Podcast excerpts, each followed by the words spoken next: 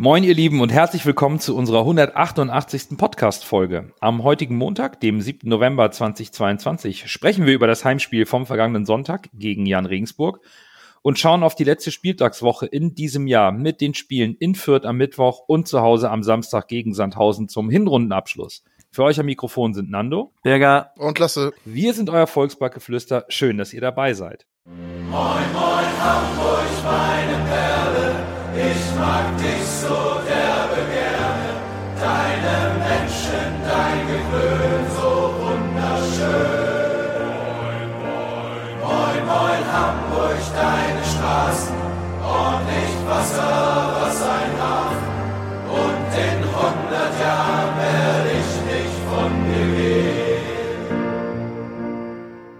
Der 15. Spieltag hat die Tabelle noch klarer geteilt. Zwischen Platz 1 und Platz 8 liegen jetzt neun Punkte, zwischen Platz 9 und Platz 18 insgesamt dann acht Punkte. Aktuell sieht mir das so ein bisschen nach einer Zweiklassengesellschaft aus. Die ersten acht Teams haben auch ein positives Torverhältnis, die anderen zehn negatives. Also irgendwie ist da so eine klare Linie gezogen worden. Ja, das kann man schon so sagen. Äh, ich habe mir das Spiel Kaiserslautern gegen äh, Bielefeld angeguckt. Ey, das war ein Kick, Wahnsinn. Also, das, äh, das war ein richtig gutes Fußballspiel. Äh, Bielefeld hat dann am Ende halt auch wieder in der Situation wirklich wieder Pech. Ne? Wie gesagt, der, den klebt echt die Scheiße am Schuh. Nürnberg findet sich auf Platz 17 wieder, weil wir Magdeburg wach geküsst haben äh, und das nochmal ordentlich richtig spannend gemacht haben unten. ja, und St. Pauli, der Derby-Flug greift weiter und sie verlieren, stehen jetzt auf 16 auf dem Relegationsplatz. Wir sind erst in der Hinrunde. Aber äh, sind schon Tendenzen, die man da rauslesen kann, ja. Also es, es wird schwer von, von den unteren neun Teams, äh, dass sich da jemand oben noch einmischt. Also dann, da sind fünf Punkte zwischen Holt, Kiel und, und Regensburg. Ich weiß, es ist noch eine lange Saison, aber irgendwie die Tendenz, diese Zweiteilung ist schon, äh, schon deutlich. Und ich muss gestehen, ich hätte nicht gedacht, dass wir äh, am 15. Spieltag davon sprechen würden, dass Bielefeld und Nürnberg die zwei untersten Plätze besetzen und auch dass äh, Kräuter Fürth noch äh, hinten oder unten rum dumpft. Aber solange wir da stehen, wo wir stehen, bin ich eigentlich äh, sozusagen zufrieden. Absolut. Und ich muss mich kurz korrigieren. Es sind zwischen Platz 9 und Platz 8 in sieben Punkte und nicht acht. Aber eben diese Zweiteilung in der Tabelle kann man sehen. Umso wichtiger ist es, wenn man seine Punkte holt, so wie der HSV am Samstag zu Hause gegen Regensburg. Und da gehen wir jetzt rein in die Analyse von diesem Heimsieg bei dem Captain Sebastian Schonlauf für Jonas David, und das war auch klar, äh, wieder in die Startelf rückte. Aber Tim Walter wäre nicht unser Trainer, wenn er uns nicht erneut überraschen würde. Er brachte Königsdörfer für Mikkel Broncis in die Startelf. Das werden wir im Rahmen unserer Spielbesprechung sicherlich nochmal im Detail analysieren. Das Spiel begann dann ähnlich wie in Paderborn. Zwar hatte der HSV über Dompe die erste große Möglichkeit nach vier Minuten, aber in der siebten Minute stand es 0-1. Langer Abschlag von Kirschbaum. Verlierst das Kopfballduell im Mittelfeld. Daraus entsteht eine 2 gegen 3 Situation und Regensburg eine Chance, ein Tor. Wie haben Sie es gesungen im Stadion? Die Bayern. Ja, das, äh, ich war da erstmal geschockt, weil ich, ich fand eigentlich, dass wir äh, diese, diese dominante Spielweise aufgedrückt haben, wie wir es uns erhofft haben. Und das ist dann auch passiert. Dompe mit der Chance. Äh, am guten Tag klingelt das vielleicht sogar da. Aber äh, ja, dann fast im Gegenzug der Abschlag, äh, der Abschlag von, von Kirschbaum und dann, ich weiß nicht, was passiert, aber dass unsere Abwehr so schlecht aussieht, dass, dass wir zwei Spieler gegen drei sind, das darf so nicht so einfach zustande kommen. Ja, HSV hat gleich wieder richtig Druck gemacht, so wie wir uns das gewünscht haben. Das war auf jeden Fall ein anderes Gesicht als äh, gegen Magdeburg. Aber dann ist halt wieder typisch HSV der erste Gegenangriff, so wirklich. Und das Ding klingelt dann direkt, ne? Ich meine, gegen so Mannschaften wie Regensburg ist das nicht so ein Problem, sage ich mal jetzt ganz hochgegriffen, soll jetzt irgendwie nicht despektierlich klingen. Und lieber in der vierten Minute, äh, in der, lieber in der siebten Minute das Gegentor als irgendwie zum späteren Zeitpunkt, dann hast du noch genug Zeit, es aufzuholen. Aber es ist natürlich irgendwie schon ärgerlich, dass du dir dauernd solche aus dem Tore aus dem Nichts fängst und dann erstmal wieder hinterherlaufen musst. Du kostet ja auch Kraft. Ja, absolut. Also dieses, ähm, ich, ich, ich verstehe deinen Punkt, ne? Zu sagen, gegen Regensburg nach sieben Minuten kannst du nur eins hinten liegen, da hast du die Qualitäten, was zu drehen, aber insgesamt musst du gegen diese Tendenz antreten oder ankämpfen, dass du eben zu einfache Gegentore in, den, in, den An in der Anfangszeit kassierst. Vor allen Dingen musst du einfach nicht sofort in Unterzahl sein bei einem Langball. Das musst du nun wirklich verteidigen können. Aber wie gegen Paderborn auch, zeigte unsere Mannschaft ihren Charakter. Sie spielte einfach weiter nach vorn. Und fünf Minuten, auch mit etwas Glück, fiel der Ausgleich. Denn eigentlich war Kittels Ablage am 16er für Reis misslungen. Da gab es ein Missverständnis. Aber diese wurde dann zu einer unfreiwilligen Vorlage für die Fackel des Tages, will ich sie nennen. 25 Meter sind einfach für Super Mario keine Entfernung. Das war ein Welttor. Der kann alles. Der ist einigermaßen, ja, ich, ich, Stadion, ich war geflasht, muss ich ehrlich sagen. Der ist einigermaßen kopfballstark, der ist einigermaßen schnell, der ist eine Maschine, spielt mit gebrochenem Finger, ist nie, quasi nie verletzt, äh, kann Pässe spielen, kann Freischüsse schießen, kann das jetzt auch aus dem Spiel, wie man sieht. Klar ist er nichts anderes als ein Freistoß in der Situation, außer dass die Spieler, ein paar Spieler sich noch bewegen, sag ich mal. Aber es äh, ist ja eine ähnliche Situation. Es ist schon ein unfassbar, muss man ehrlich sagen, ein unfassbar fertiger Spieler schon. Und äh, ich frage mich immer, ich frage mich jedes Mal, wenn ich den spielen sehe, ich meine, was für Innenverteidiger muss Hajduk Split dann haben, wenn die den abgeben für das Geld? Also keine mehr. Ja, vielleicht sch sch äh, schätze ich die kroatische Liga auch falsch ein, aber das ist ja schon, das ist so ein Once-in-a-Million-Transfer und ich frage mich echt, äh, ob da was Hajduk Split sich dabei gedacht hat, den abzugeben. Und jetzt komme ich als großer Spielverderber. War jetzt das ein kleiner Torwartfehler? Ich Nein. finde, wenn man, wenn man guckt, wie, wie Kirschbaum Hä, gesprungen Nein. ist, der streckt wie soll er sich den denn das halten? Ist, nein, das ist das, was mich nur wundert. Er streckt sich nicht. Ich habe das jetzt mehrmals gesehen, im, auch äh, im, im äh, Highlights und so weiter. Der streckt sich nicht mit den Armen. Der geht, jetzt können die Zuhörer das nicht sehen, aber der geht halt gefühlt nur so hin.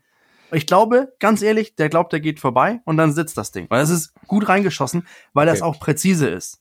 Ich weil glaub, er, ich, ja. er zimmert nicht einfach drauf. Das ist eine präzise, ein präziser Abschluss, der einfach rein. Aber ich finde, die, die, das Springen von Kirschbaum sieht ganz merkwürdig aus aus meiner Sicht. Ich weiß, Als was ob er denkt, dass der vorbeigeht. Ja, das sind diese Flatterbälle, ne? Wenn der trifft ihn halt mit der Seite so ein bisschen diesen Knuckleball, der dreht sich dann halt schön weg.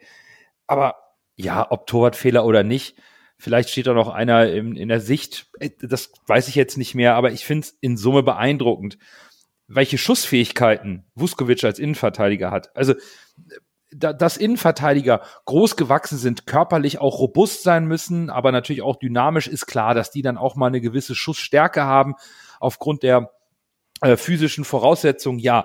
Aber mit so einer Präzision, mit der Innenseite den Ball so gewollt, also er guckt sich das ja auch aus.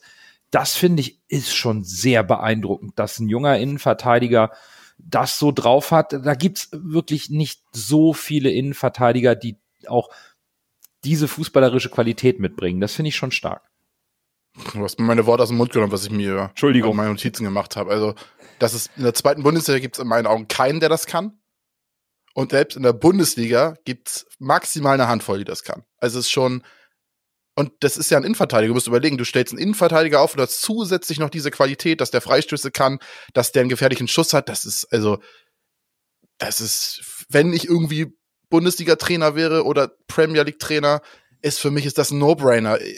Vuskovic wird nächste Saison, egal ob der HSV aufsteigt oder nicht, der wird so viele, der Berater, das Telefon wird nicht mehr still, stillstehen. Also, ich hoffe, wir haben noch ein bisschen was von ihm, aber da werden Angebote reinflattern es ist ja auch keine Kritik an, an Vuskovic, um Gottes Willen. Nein, das ist es auch nicht. So haben wir es auch nicht nur, verstanden. Es, es sah aus meiner Sicht, und es sieht immer noch, wenn ich mir das Tor angucke, es sieht merkwürdig aus, wie Kirschbaum da hochspringt, ohne sich zu strecken. Und ich, ich glaube ganz ehrlich, er denkt, der geht vorbei.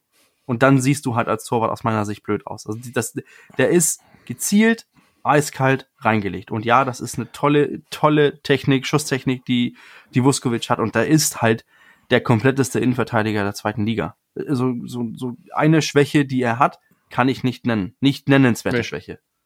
Und wenn man bedenkt, wie jung er noch ist und wie viel Potenzial dann wohl noch in der Entwicklung da ist, haben wir da schon ein Juwel.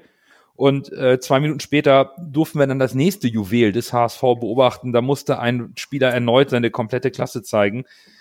Nach dem Freistoß von Regensburg ist der Reflex von Daniel Heuer Fernandes und der war jetzt im Stadion genau vor meiner Nase, weil das auf meiner Seite war das ist, das ist Weltklasse.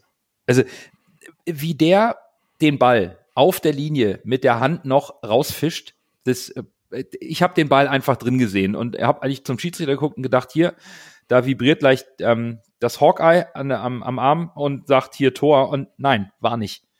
Fand ich überragend. Dann 16. Minute noch mit dem Fuß nochmal eine starke Parade. Insgesamt war diese Anfangsviertelstunde so grandios. Aber man muss auch Respekt an Jan Regensburg zollen, denn das war nicht zu erwarten, dass die so ebenbürtig waren in dieser Anfangsviertelstunde des Spiels. Das haben die stark gemacht. Die, die beiden Paraden von, äh, von Daniel Heuer Fernandes haben auch wieder gezeigt, diese individuelle Klasse, die wir dann auch haben, durch ihn im Tor. Ähm, das, die eine Parade, die er da holt mit dem Reflex, das ist, das ist Weltklasse. Also, ähm, den, den muss er nicht halten, den hält er hält uns dadurch im Spiel, denn dann macht er die andere Parade. Und ich weiß, ich, ich greife jetzt ein bisschen vorher, aber ich glaube, dann nimmt er auch irgendwie als, also als Torwart nimmt er auch dann die Puste von, vom Jan Regensburg, weil plötzlich stehst du als, als äh, Angreifer da und denkst, die zwei, die haben wir nicht gemacht. Scheiße. Man hört ja jetzt so ein bisschen, dass äh, Jürgen Klopp sich umsucht nach irgendeinem äh, Torwart hinter Becker und auch schon beim Regensburg-Torwart angefragt hat und wohl auch angeblich auch bei Ron Robert Zieler. Ich hoffe mal, dass er nicht ein Auge auf DHF wirft, weil äh, was der da rausgekratzt hat auf der Linie, dieses Ding, was du eben erwähnt hast, dann nur absoluter Wahnsinn. Absoluter Wahnsinn. Ich war einmal in meinem Leben in äh, Porto im Stadion, hab da Cassias. Äh, FC Porto, genau, FC Porto gegen Sporting Lissabon geguckt und da war so ein ähnliches Ding, das war in der letzten Minute nach einer Ecke und da kratzt er den genauso von der Linie und dieses, diese Parade hat mich total an diese ja. Parade erinnert und die Parade, die ich damals gesehen habe, das habe ich gesagt, das war live die beste Torwartparade, die ich mit gesehen habe im Fußball in meinem Leben, im Stadion. Und ja, DHF, was der da gemacht hat, absolut. Normalerweise ist das Ding drin. Also stark, absolut. Ich, ich Auf der Linie und beim Rauslaufen ist DHF so stark, das ist, es ja. ist fast schon erschreckend. Also ich musste auch an dich denken lassen, weil du hast immer mal von dieser Parade geschwärmt und die uns auch mal per Video verlinkt. Genau. Und ähm, ja, so, genau so sah das aus. Also wie schnell da der da unten war und die Hand vor dem Ball bekommt oder hinter dem Ball und noch vor der Linie oder auf der Linie. Das, das war irre. Und nach dieser Anfangsviertelstunde Bürger, glaube ich, hast du den Punkt getroffen. Man hat dann Regensburg ein bisschen den Wind aus den Segeln genommen, denn jetzt begann das eigentlich von vornherein erwartete Spiel. Der HSV übernahm nun mehr und mehr die Kontrolle im Mittelfeld. Er spielte sich Chancen. Wir haben da Glatzel per Hinterkopf in der 25. wo Kirschbaum stark reagiert, genauso wie er gegen Königsdörfer in der 29. gut reagiert. Kittel zirkelt in der 36. mit einem Schuss nur knapp daneben. Es fehlte beim HSV dann zwar die Präzision in der letzten halben Stunde, aber insgesamt hatte der HSV dann klar diese dominante Spielkontrolle und man hat halt auch gesehen, warum Regensburg eben Schwierigkeiten hat, das Tor zu machen, weil sie, wenn sie nach hinten reingedrängt werden, dann fiel es ihnen zunehmend schwer, sich zu befreien. Dennoch würde ich sagen, gute erste Halbzeit von beiden Mannschaften, attraktives Spiel mit viel Tempo und, und guten Szenen. Also war eine schöne erste Halbzeit zum Anschauen, Ergebnis vielleicht nicht ganz so schön. Ja, stimme ich dir zu. Also das kann man, das kann man, das trifft es eigentlich, glaube ich, perfekt, was du, wie du es gesagt hast. Äh, rein spielerisch und vom Tempo her war das schon gut vom HSV. Wie gesagt, man hätte sich vielleicht noch ein bisschen besser belohnen können, aber äh, es hat auf jeden Fall Mut gemacht für die zweite Halbzeit. Das ist auch das, der einzige Kritikpunkt, den ich eigentlich so notiert habe, als es zur Pause ging. Das war halt dieses, dass wir nicht vorne, dass wir nicht schon jetzt den, den Sack zugemacht haben oder jetzt schon mit zwei Toren geführt haben, damit Regensburg jagen musste. Und das äh, hat leider gefehlt. Ähm, ich hätte auch äh, den einen oder anderen Spieler in der ersten Halbzeit schon das, das Tor gegönnt. Und das, es, es waren ja auch Sequenzen da, wo man gedacht hat, oh, diese, diese zwei Zentimeter fehlten kurz, dann, mhm. dann ist der Pass perfekt oder dann ist die Flanke perfekt. Da sind so viele äh, knapp und knapp äh, Situationen, wo man dachte, ah, das hätte klingeln können und ja, das Problem war dann, dass du mit 1-1 in die Pause gehst und du weißt, scheiße, jetzt haben die, also Regensburg, haben jetzt eine Viertelstunde, um sich wieder zu finden, denn die waren aus meiner Sicht äh, der letzten 20 Minuten in der ersten Halbzeit wie so ein geschlagener Boxer. Die, die wussten nicht mehr, was oben und unten war, weil die so hinten reingedrückt worden sind und nicht wirklich so nach dieser ersten Viertelstunde wirklich gefährlich geworden sind, weil die Konter zu laufen vom, vom eigenen Strafraum her, das ist zu weit. Das haben sie nicht äh, zu Ende gebracht. Ja, ich glaube, sie haben es einmal geschafft. Also sie haben es natürlich versucht, wurden aber gut abgefangen. Einmal kamen sie durch in der 28. Minute, als auf der rechten Seite Makridis durch ist. Da hat aber Murheim äh, ihn sehr gut abgelaufen und nur durch den kleinen Patzer von Meffert ähm, konnte Kali Sanka überhaupt nochmal auf ähm, äh, zum, zum Abschluss kommen, aber dann äh, daneben geschossen hat. Aber insgesamt ähm, optisch überlegen, ja, bessere Chancen auch. Ich finde, man konnte halt sehen, der HSV hatte mehr Ballbesitz, diese Spieldominanz. Regensburg hatte seine Chancen, insbesondere zu Beginn. Ich finde dann auch so, so, ein, so einen statistischen Wert, der nicht immer alles aussagt.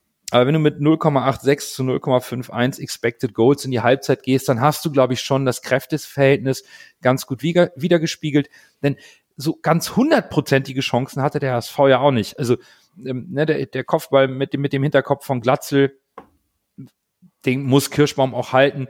Äh, Kittel natürlich das Ding, was knapp am Pfosten vorbeigeht.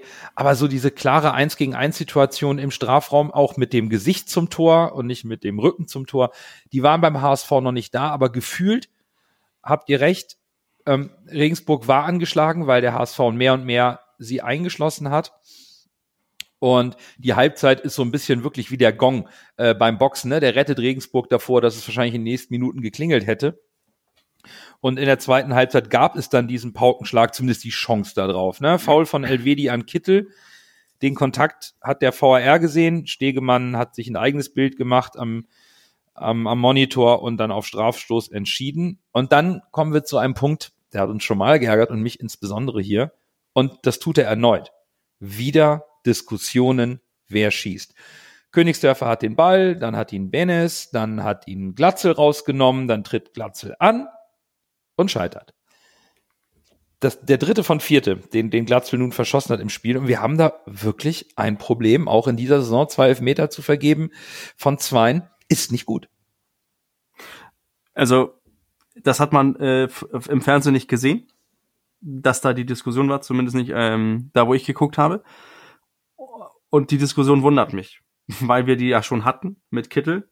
Ähm, deswegen wundert es mich auch, wieso Walter nicht äh, einfach sagt, so Leute, das ist jetzt die Entscheidung, der schießt, du bist Zweiter, du bist Dritter, fertig. Da gibt's keine Diskussion, einer schnappt sich den Ball, einer macht ihn rein. Das war, wenn man dann verschießen muss, aus meiner Sicht, dann so wie Glatzel. Hart, ganz unten an der Seite, sehr gut gehalten von Kirschbaum. Das muss man auch anrechnen. Dann nochmal zum, zum äh, Elfmeter an sich. In der ersten Situation habe ich gedacht, nee, da ist kein Elfmeter. Dann hat der VAR eingegriffen. Und dann finde ich es sehr gut, besonders jetzt, wo wir über Stegemann sprechen, der ja oft äh, Schelle bekommt, dass er sich dann zum Monitor geht, sich das kurz anguckt und dann sagt, ja, ist ein Elfmeter, ist Kontakt, Elfmeter. So, so dann funktioniert VAR. Egal, ob das jetzt für den HSV ist oder nicht. Dann funktioniert das, weil sich der Schiedsrichter das selber anguckt. Das, das mag ich. Das ähm, rechne ich Stegemann groß an. Erstmal möchte ich auch mal Stegemann loben. Ich bin gar kein Fan von ihm. Ich finde ihn mit den schwierigsten Schiedsrichter überhaupt in Deutschland auf jeden Fall. Und der hat ein gutes Spiel gemacht. Das muss man ihm dann auch zugestehen.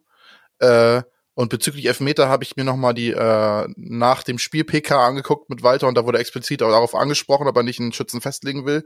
Und er hat gesagt, nein, das müssen die Jungs äh, unter sich ausmachen und äh, dann müssen sie halt auch mit den Konsequenzen leben, wenn sie verschießen.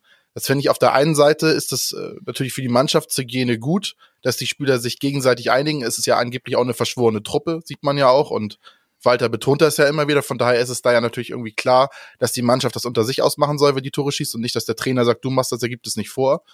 Äh, aber es ist natürlich schwierig, wenn das irgendwie jedes Spiel wieder passiert und immer wieder diskutiert wird, wer den schießt. Und dann ist, dann ist natürlich auch extra Druck auf dem Spieler, weil mhm. der sagt, ja, ich hab, wir haben jetzt hier diskutiert, jetzt muss ich ihn reinmachen, ja. weil nächstes Mal darf ich sonst nicht schießen. Und das ist irgendwie, ich hoffe, die Mannschaft lernt da draus. Ich halte die meisten von unseren Spielern für relativ pleatsch, im Gegensatz zu früheren Kadern, äh, ehrlicherweise. Und ich glaube, äh, die werden in Zukunft nicht mehr so diskutieren, weil sie ja merken, was dabei rauskommt, wenn man sich irgendwie gegenseitig da den Ball wegnimmt und da verunsichert. Äh, würde, wenn Walter jetzt ein Machtwort spricht und sagt, der und der schießt, würde er sich, glaube ich, auch unglaubwürdig machen. Aber ich hoffe, dass die Mannschaft daraus lernt, weil wenn das das nächste Mal nochmal passiert, dann muss irgendjemand ein Machtwort sprechen und sagen, dann müssen wir eine Reihenfolge festlegen, weil wenn du immer wieder den gleichen Fehler machst und nicht daraus lernst, dann äh, Musste irgendwann mal was ändern. Ja, im Stadion konnte man das sehr gut sehen. Also Benes war unglaublich angefressen. Der war richtig sauer, der wurde dann noch von zwei Mhm. Spielern noch beruhigt. Ja, habe ich auch irgendwo gelesen, dass er auch gesagt hat im Interview danach, er war richtig angepisst auf Deutsch. Ja, gesagt. er war sauer und ähm, das ist eine Situation, die nicht passieren darf. Aber Lasse, du hast es richtig gesagt. Wenn Tim Walter nach dem Spiel in der Pressekonferenz sagt, nein, ich werde weiterhin keinen Schützen bestimmen. Die Jungs sollen sich unter sich ausmachen und dann auch eben die, die, die Verantwortung übernehmen und auch tragen für das Ergebnis. Dann kann er natürlich jetzt nicht für das nächste Spiel doch einen bestimmen. Aber ich finde schwierig und es ist auch wieder so ein bisschen ja unnötig auf dem Platz. Wobei es noch Ja. eine witzige Szene gab.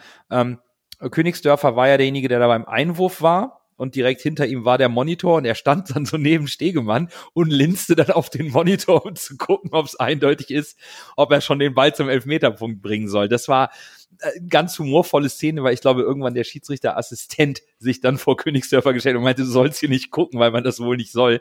Also Ramsey ist auch so ein Schlitzohr, aber in Summe, die Elfmetersituation, ich finde sie nicht gut so. Ich, ich habe es beim letzten Mal bei Kittel schon so gesagt, sehe hier den gleichen Ansatzpunkt, aber der Trainer entscheidet. Aber nee, ich bin da kein Freund von. Ich finde es auch sehr schwierig, ähm, weil aus, aus meiner Sicht nimm, nimmst du da den Spielern, die, du, du nimmst den nicht, du gibst ihnen den extra Druck, weil Bennis fühlt sich gut, Königsdörfer hat sich bestimmt auch gut gefühlt, sonst, würden sonst wollten die nicht schießen.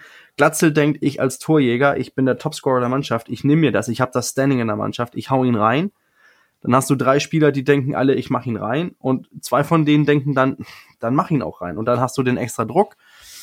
Und dann passiert sowas, was Glatzel jetzt passiert ist. Und nächstes Mal beim Schießen, wenn wir einen Elfmeter bekommen, steht Glatzel da und denkt, haha, ich, ich, ich, ich mach das vielleicht nicht. Kittel denkt sowieso, ich mach das nicht. Dann stehen Renzi und Benes da und wissen beide, verschießen wir, dann machen sie das drei aus drei. Das ist, aus meiner Sicht ist das nicht gut. Ich glaube, ich persönlich bin eher dafür, dass man als Trainer den Druck von den Spielern nimmt und den Spieler sagt, du schießt, weil ich glaube, dass du der beste Schütze bist. Das ist meine Überzeugung. Sonst muss mich ein anderer Spieler im Training überzeugen, dass er das besser kann. Mhm. Dadurch habe ich das Selbstvertrauen von meinen Schützen gestärkt, aus meiner Sicht. Ich hätte das dann so angegriffen, obwohl ich natürlich auch verstehe, Lasse, du hast es richtig gesagt, Tim Walter kann das jetzt nicht ändern. Weil dann ist es plötzlich unglaubwürdig. Dann nimmt er ja plötzlich den Part von einem von den Spielern, die schießen möchten. Das ist dann natürlich auch ein Problem. Eine Frage noch zur Elfmetersituation. Wäre das Spiel jetzt 1-1 ausgegangen, hätte Glatze dieselbe Schelle abbekommen wie Kittel damals? Vor ein paar Spielen? Nein, natürlich nicht, obwohl es verdient gewesen wäre. Ja, glaube ich auch nicht. Und ich habe im Stadion aber auch schon gesessen und gesagt, oh, und ich habe natürlich gesagt, wenn Kittel jetzt, wenn Kittel jetzt schießt und den verschießt, dann fliegt das Stadion in die Luft, weil dann, dann, dann, dann explodiert bei den Hälften der Leute explodiert der Kopf, glaube ich. Also äh, da hatte ich echt ein bisschen Angst vor. Und dann im Nachhinein hätte man gesagt, ja, hätte Kittel doch vielleicht lieber schießen sollen. Also wie man es macht, ob man es verkehrt. Ne? Es ist äh, am Ende mal, ich plädiere dafür, dass Vuskovic den schießt. Der macht einfach alles, Freistöße, Elfmeter, der nagelt ihn da ins Netz rein, das Tor fliegt, fliegt über diese Tribüne hinweg und dann ist gut. Ja, Lasse Gut. hat übrigens einen dritten Sohn. Ja, ja sieht- man merkt, Ja, man merkt. Ich mag das einfach, der hat einfach diesen, der hat einfach diesen Gewaltschuss und dann ist gut. Dann, der schießt notfalls den Torwart mit ins Tor. Das Thema Elfmeter wird uns vielleicht noch ein bisschen beschäftigen, zumindest bis wir den nächsten zugesprochen bekommen und dann endlich mal verwandeln, wer auch immer es dann tut. Denn so ein verschossener Elfmeter, der war, der war in der Situation auch ungünstig. Denn ähm, ich hatte so den Eindruck, Regensburg versuchte dann Kapital draus zu schlagen. Wir hatten so einen kleinen Bruch im Spiel. Es gelang Regensburg zum Glück nicht. Das, was auch Lasse am Anfang gesagt hat, der Analyse, gegen Regensburg kannst du es dir vielleicht erlauben, weil da eben doch ein Stück weit die Qualität fehlt im Vergleich dann zur Mannschaft des HSV und der Qualität, die dort vorhanden ist. Denn der HSV hat sich geschüttelt und zog dann mächtig auf. Und dann ging es auch los mit Königsdörfer, der an Kirschbaum scheitert. Benes, der nur den Pfosten trifft, Murheims Nachschuss, den lenkt Kirschbaum übers Tor, immer diese Torhüter, die dann über sich hinauswachsen, wenn sie mal eine Chance bekommen. Wieder Benes in der 72. Minute, der nach, das war ein überragendes Dribbling und dann geht der Schuss knapp vorbei. Und dann endlich in der 79. Minute brauchten wir ein bisschen Hilfe. Fehler im Spielaufbau von Regensburg. Meffert schaltete schnell, Benes weiter zu Ramsey und der dann wuchtig ins kurze Eck. Endlich das 2-1 und das war dann auch hoch verdient. Also nach den 20 Minuten, die man da Vollgas gegeben hat, war es dann zu dem Zeitpunkt auch wirklich hochverdient. Ja, das war halt dieser Schuss, ne? Dieser Anführungszeichen Vuskovic-Schuss, einfach volle Elle drauf äh, ins Torwart-Eck und dann schießt er den Torwart, wie gesagt, notfalls mit ins Tor oder brichst ihm die Hände, wenn er versucht dran zu gehen. äh, das war schon richtig satt und saftig äh, reingeschossen. Äh, fand ich gut, weil das war, doch, das war schön platziert und mit Wucht und da kann der Torwart dann halt auch nichts machen. Fand ich äh, sehr schön gespielt von Ramsey, dessen Leistung ich insgesamt richtig gut fand, aber da kommen wir ja noch zu, äh, wen wir am besten fanden. Aber ja, das äh, in der Phase absolut verdient. Äh, ich, im Nachhinein hätte ich gesagt, was mich die, das ganze Spiel so ein bisschen aufgeregt hat, ist, der HSV hätte Regensburg war wirklich nicht gut. Und ich habe in Phasen wieder dieses äh, gesehen, was ich letzte Folge auch äh, kritisiert habe, dass, der, dass das immer für diese Teams immer so ein super Event ist, im Volksparkstadion zu spielen. Dann wachsen sie immer über sich hinaus. Und selbst Mannschaften, die eigentlich schlecht sind, werden nicht so wirklich von uns bestraft und abgeschossen, weil Regensburg war wirklich nicht gut an dem Tag äh, insgesamt gesehen. Und fand ich. Und äh, also man hat gesehen, was sie für Schwächen haben. Und der HSV hat das in meinen Augen nicht irgendwie, das hätte man besser nutzen können und auch was für die Tordifferenz machen können, in meinen Augen. Ich verstehe, worauf du hin möchtest, äh, Lasse, aber ich, ich finde schon, dass, dass ich, obwohl ich äh, Kirschbaum das ein bisschen merkwürdig finde, beim 1-0 finde ich, dass er hat ein, ein, sehr gutes Spiel gemacht. Wie, wie darüber sprechen, dass äh, die Tor, Torhüter über sich hinauswachsen. Und dann ähm, die Chancen waren ja da. Also auf dem, auf dem Tag, wo wir ein bisschen mehr Glück haben, geht das Spiel 4, 5, 1 aus und nicht 3, 3, 1. Und dann, dann ist das auch nach äh, 70 Minuten vielleicht entschieden, weil es da 3 oder 4, 1 steht. Ähm, dieses Mal mussten wir dann noch ein bisschen zittern, bis es, äh, bis es dann wieder 2-1 steht. Ähm, ja, und wir mussten auch noch zittern, dass es 2-1 bleibt, als äh, Ferro noch rauskommt, den Ball köpft dann, kleines Missverständnis ähm, und äh, mit, mit der Abwehr, er köpft ihn genau zum, zu Fiesinger, dem Regensburger, und der versucht per Heber das leere Tor zu treffen. Das, das hat Schonlau aber gerochen, klärt am Ende souverän, dann Glatzel, der das Tor erzwingt in der 90. zum 3 zu 1. Auch hier sein erster Treffer von außerhalb des 16ers. Ich denke, über die Höhe Lass hat es eben schon gesagt, 3 zu 1 ist komplett verdient. Deswegen lass uns doch mal auf die anfangs angesprochene Aufstellung mit Königsdörfer als rechten Verteidiger zu sprechen kommen. Tim Walter hatte, so meine Interpretation der Positionsspieler auf dem Platz, hier eine sehr mutige, aber auch riskante Idee. Denn Ramsey hat bei Ballbesitz HSV, aus, so mein Empfinden im Stadion, der war nicht rechter Verteidiger. Das war ein mutiger taktischer Zug, der aufging aus eurer Sicht? Total. Er ist ja ziemlich weit nach vorne gegangen und hat dann, äh, ist ja eher Reis nach hinten gerückt, auch öfters mal. Und die beiden haben, finde ich, sehr gut harmoniert. Das hat mir richtig gut gefallen. Und irgendwie hat mir Königsdörfer hat mir ausgesprochen, gerade in der ersten Halbzeit hat er mir ausgesprochen gut gefallen.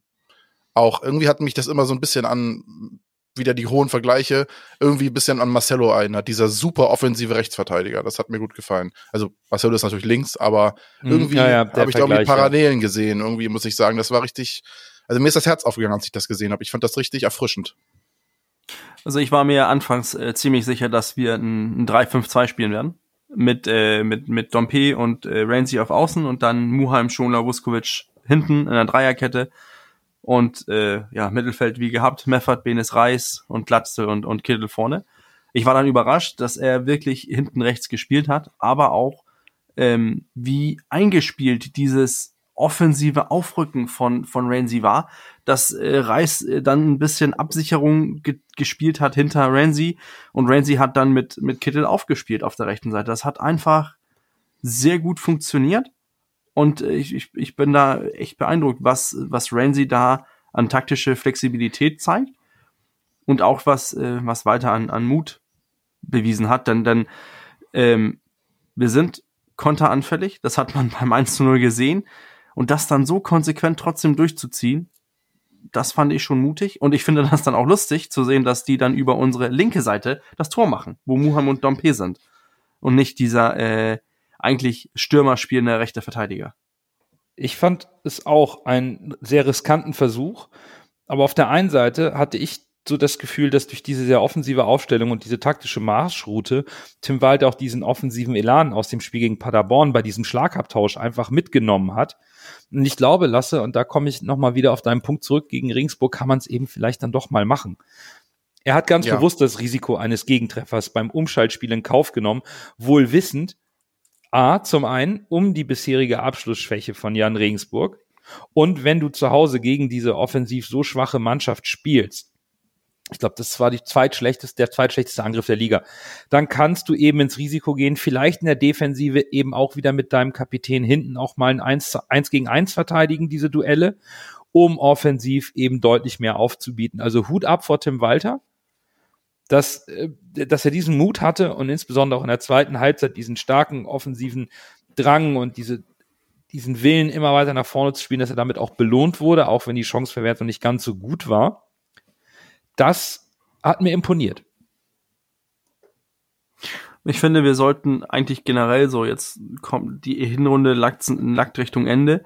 Ich finde, man, man erkennt aus meiner Sicht eindeutig eine taktische Entwicklung beim HSV durch, durch auch Tim Walter. Man hat letzte Saison gesehen, wie wir, wie Plan A ist, dass wir dominant Fußball spielen möchten. Aber man sieht auch in, in der, dieser Saison, wir können diese engen Spiele, können wir auch ähm, wir können die Gegner neutralisieren, indem wir defensiv stark stehen. Wir haben darüber gesprochen mit, der, mit diesem 3-5-2, dass wir das äh, einsetzen können. Jetzt sprechen wir davon, dass wir Mut haben, äh, eigentlich ohne nominellen Rechtsverteidiger zu spielen, weil Ramsey einfach mit nach vorne läuft und wir den Mut dazu haben, um zu sagen, gut, dann spielen wir halt Mann-Mann defensiv. Ähm, und wie, wenn, wenn das, wenn wir vorne sind, haben wir auch den Mut, aus meiner Sicht, und die, die Wissheit, dass viele Mannschaften, gegen die wir spielen, die nicht, die, die es schwer haben, mit dem Ball irgendwas anzufangen, man sieht das deutlich, dass als der HSV in, ähm, in Führung geht, überlasst, überlässt man einfach Regensburg den Ball.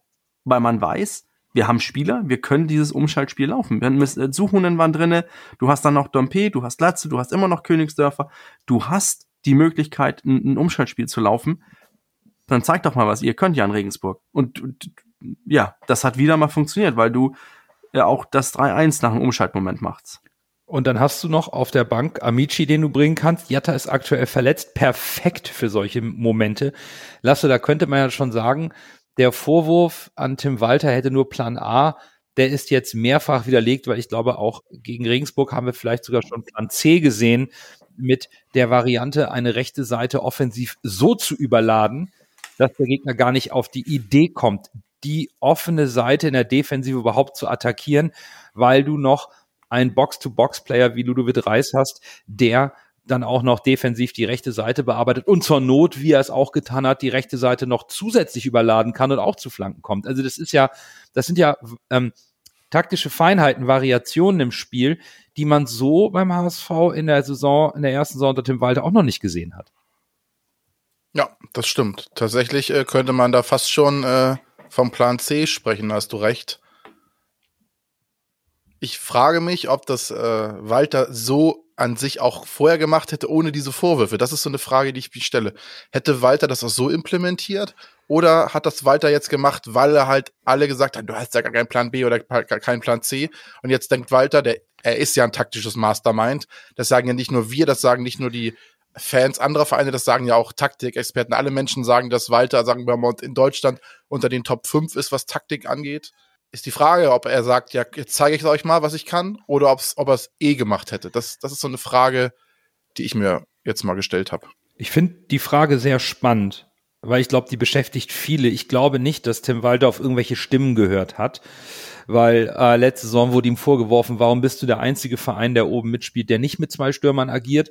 Walter hat immer gesagt, er hat eine Grundidee und die Mannschaft muss diese Grundidee seines Fußballs erstmal verstehen und dann weiterentwickeln. Und eben weil er jetzt das zweite Jahr bekommt, das ist zumindest meine Ansicht. Mhm.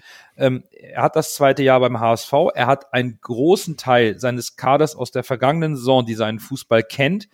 Er hat Spieler auch weiterentwickelt und jetzt fängt er an mit weiteren Puzzlestücken wie einem flexiblen Königsdörfer, der bei Dresden schon gezeigt hat, dass er sowohl im Sturm als auch rechtsoffensiv wie eben auch als offensiver Außenverteidiger in der Fünferkette spielen kann.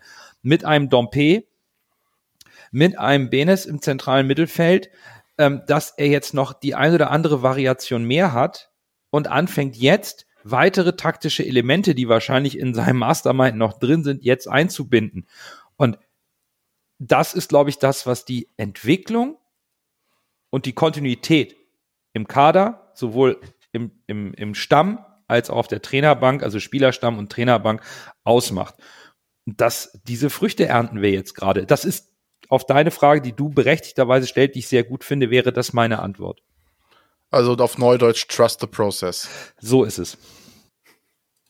Also ich, ich glaube auch, das hat damit was zu tun. Ich glaube, so kann ich das persönlich sagen als Trainer, wenn, wenn du anfängst, irgendwo zu, zu als, Trainer, dann möchtest du deine Grundidee durchsetzen. Dann guckst du dir an, was habe ich als Spieler, was, wie passt das in meine Grundidee, wie, wie kriege ich das jetzt hier zum Funktionieren.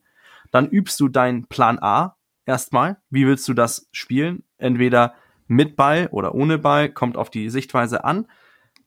Und dann, wenn du die Mannschaft dann ein Jahr zusammen hast, dann kannst du, dann wissen die meisten Spieler, die wissen ja, okay, das ist der Plan, wir machen das so und so und so im Aufbauspiel. Wir machen das so und so und so, wenn wir zweite Phase sind, dritte Phase sind, so machen wir das. Wenn die die Sicherheit haben, wie nach einer Saison, egal ob erfolgreich oder nicht erfolgreich, und derselbe Trainer steht da, dann fängt der Trainer ja schon bei 80 Prozent an und kann sich dabei justieren. Ja. Und ich finde, das sieht man diese Saison ganz deutlich, dass äh, Tim Walter auch andere Ideen hat. Die Grundidee, dominanten Ballbesitzfußball zu spielen, Die ist die gleiche. die ist ja. dieselbe. ja, ja. Aber ob wir mit äh, drei Innenverteidiger spielen, mit, mit fünf im Mittelfeld, zwei Stürmer, zwei Stürmer hatten wir ja auch letzte Saison, man sieht diese Entwicklung. Und Ja. man sieht, wir haben die Möglichkeit, weil die Spieler von der Grundidee, dominanten Fußball zu spielen, überzeugt sind. Ja, und was macht der HSV? Er behält den Trainer. Was Ja. haben alle Jahre lang gefordert? Konstanz. Behalt und den Trainer, ja. surprise, surprise, Es es scheint zu funktionieren. So ist es. Aber ich denke, wir sollten vielleicht auch noch mal ein Kompliment an Jan Regensburg geben. Wir haben sie vorher versucht einzuschätzen anhand der Zahlen, die sie in der Saison geliefert haben. Und wir haben gesehen, Jan Regensburg arbeitet gerne mit vielen Foulspiels, um den Spielfluss des Gegners zu unterbinden, weil sie qualitativ unterlegen sind.